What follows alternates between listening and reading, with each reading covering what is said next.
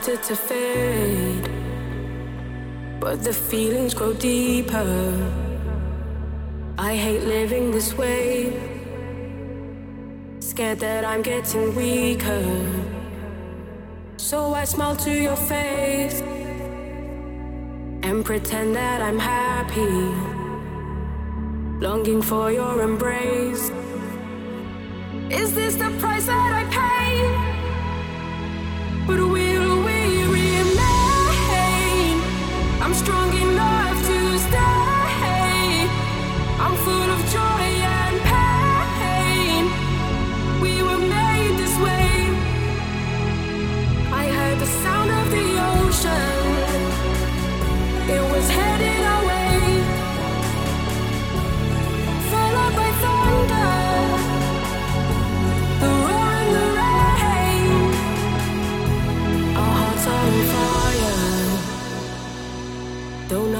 Has changed. But still we remain.